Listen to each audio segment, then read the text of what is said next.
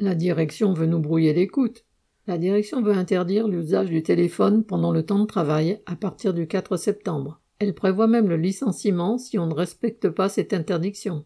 Réduire nos libertés pour aggraver encore plus notre exploitation, voilà la logique de Toyota. Collectivement, nous avons la force d'inverser le rapport de force.